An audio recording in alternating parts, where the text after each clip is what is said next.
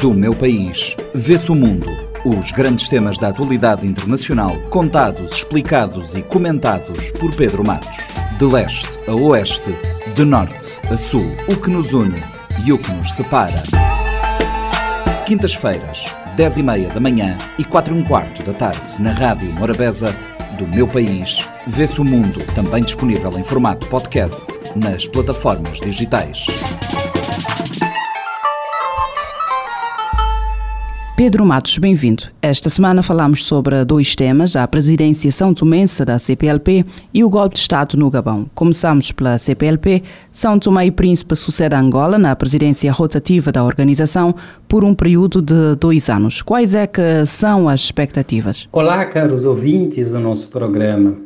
Então, a cimeira ela foi importante porque acabou reconhecendo uma, uma dinâmica muito uh, atual e importante que está, sobretudo, acontecendo no continente africano. Essa uma, uma transformação, a transição demográfica, eh, em razão da, de números de população jovem, o continente africano uh, é, tem a população mais jovem do mundo e daqui as próximas décadas será o continente também eh, que vai contribuir uh, com maior número de uh, população uh, global. Então, a importância da, da juventude também do tema de sustentabilidade muito úteis para a promoção do desenvolvimento sustentável dos estados dos estados membros.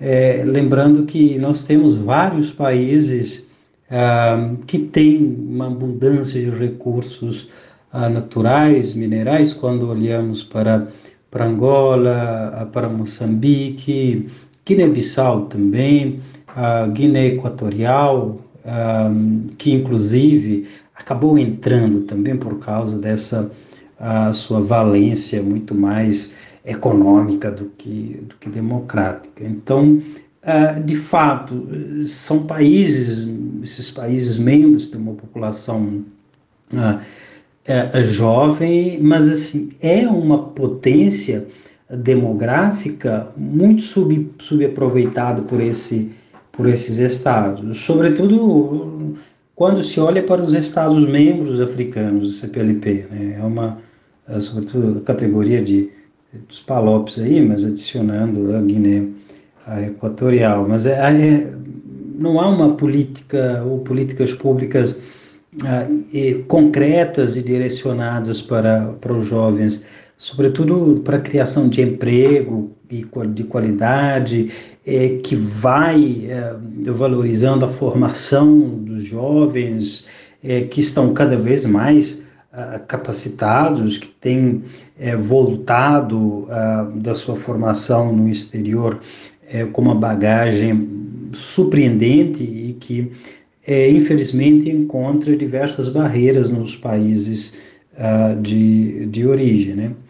Por outro lado, acaba revelando esse tema a, a força política é, que tem esses jovens sobretudo se agirem de maneira consciente nas suas cidades, nos seus bairros e comunidades, ter a capacidade de dar um novo, uma nova roupagem à democracia uh, nesses, uh, nesses países que estão tão muito frágeis, sobretudo uh, em questão de direitos humanos, desde Angola, passando para Guiné Equatorial, para próprio Guiné-Bissau. Então, nós temos problemas ali a, a, a, resolver. Agora, essa juventude africana, essas juventudes uh, de CPLP, ela não está satisfeita com a baixa oportunidade econômica e essa situação política é, pouco favorável às demandas uh, juvenis.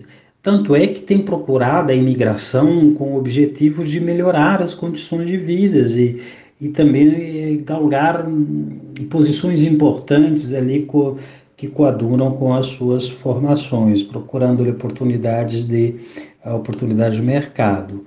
vendo esses jovens capacitados, com grande potencial para a transformação do, do país, é, é preocupante porque fica o país de origem sem recursos humanos capazes de gerar riquezas e outras valências é, para diminuir as desigualdades socioeconômicas e construir essa sociedade tão almejada, uma sociedade mais, é, mais sustentável. E, de modo que há uma sinergia entre tema de juventude e sustentabilidade. Não há sustentabilidade sem os jovens, porque é a parte da população mediadora do futuro. Sem eles, o, a, os moldadores é, é, que vão produzir efeitos positivos ou negativos para gerações vindouras, conforme a, as decisões que essa a população juvenil vai, vai tomar, né? É, os países africanos têm tido é, baixo desempenho quando olharmos de maneira geral para os objetivos de desenvolvimento sustentável. E, e a, a meta chegar a 2030 está cada vez mais longe a ser a, executada, porque nós não estamos em condições políticas e econômicas para para atingi-las, em razão de vários problemas: corrupção, instituições fracas, economias baseadas nos setores minerais, controlados por instituições extrativas, que não repõem o que retira da sociedade de maneira equitativa. Juventude e sustentabilidade é o tema que irá marcar o exercício da presidência São Tomense para o biênio de 2023 a 2025, com foco sobretudo na educação, empreendedorismo jovem e novas tecnologias. Como encontrar uma solução da dimensão comum para estes temas? Pois bem, a educação que é essa a estrutura transformadora né? É a educação que vai criar base para falarmos uh, de sustentabilidade. Né? A transformação uh, certamente virá, mas com jovens empoderados, né? em termos de educação, em termos de economia, em termos políticos, e que vão ter que confiar nas políticas, nos operadores políticos, de modo a investirem os seus talentos na melhoria de vida individual, mas também a familiar e, e comunitária. A não construção desse ambiente que tem a ver com investimentos na educação, na área da saúde, gerando oportunidades competitivas, é, permitindo aos jovens disputarem é, cargos, espaços, profissões, conforme as suas habilitações e criando oportunidades para tal, né, é que vai, de certa forma, dar o rumo ali no desenvolvimento desses, é, desses países, porque a juventude cada vez mais está na vanguarda da conscientização sobre questões ambientais e de sustentabilidade, é muito mais fácil lidar com essa população jovem que está disposta a, mudar por um algo, por uma perspectiva, por um modelo de desenvolvimento uh, mais convincente, que também gere maiores benefícios. Tá? Essa população jovem, ela está uh, capacitada uh, e também está disponível a gastar um pouco mais para ter um desenvolvimento, um conforto que é, sabe que não tem um, um, impacto muito grande na natureza. Então, é, é, mais fácil lidar com essa população do que uma população que nasce numa perspectiva de desenvolvimento, ah, ah digamos assim, antagônica. Né? Então, é, é, jovens têm se demonstrado uma capacidade notável de levar questões cruciais como mudanças climáticas, é, a questão da poluição, justiça ambiental, basta uh, lembrarmos das grandes manifestações a nível internacional quando tem uh, conferências e eventos uh, de alto nível e tem lá ah, sempre eventos paralelos ou eventos na rua liderados por, por jovens. Então, a juventude, é, é nós precisamos pensá-lo como a próxima geração de líderes, como a próxima geração de tomadores de, de decisão e responsáveis pelo, pelo futuro do, do planeta. E acabarão herdando esses impactos ah, das ações atuais em termos de, de sustentabilidade, de modo que é fundamental que esses jovens estejam envolvidos no diálogo e no processo de tomada de decisão atual, porque as decisões moldarão as políticas e, e as práticas a, a, a, futuras. Pedro, também nesta edição olhamos para a situação no Gabão. Os militares eh, tomaram o poder e o presidente eleito no último sábado foi deposto. O golpe de Estado causou reações distintas. Por um lado, no país, centenas de pessoas foram às ruas comemorar pela saída da Bongo do poder. Por outro lado, o golpe foi condenado pela comunidade internacional.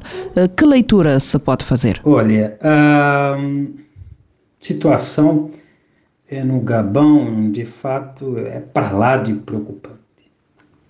Eu estava lendo um jornal brasileiro que, que dizia que o que está acontecendo no nosso continente é uma epidemia de golpes, né? que, ah, de certa forma, há décadas e décadas ah, já estamos ah, com dezenas e dezenas de golpes de estados acontecendo no continente eh, africano. É um péssimo sinal para um continente cuja maioria dos países ganhou independência recentemente em termos históricos, é, que ainda a casa não está arrumada para que a população é, seja saciada com aquilo que a democracia garante, né? a segurança, a estabilidade, acesso à educação de qualidade, acesso à saúde,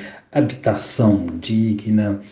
É, é, nós não estamos sabendo operacionalizar a, a, a democracia.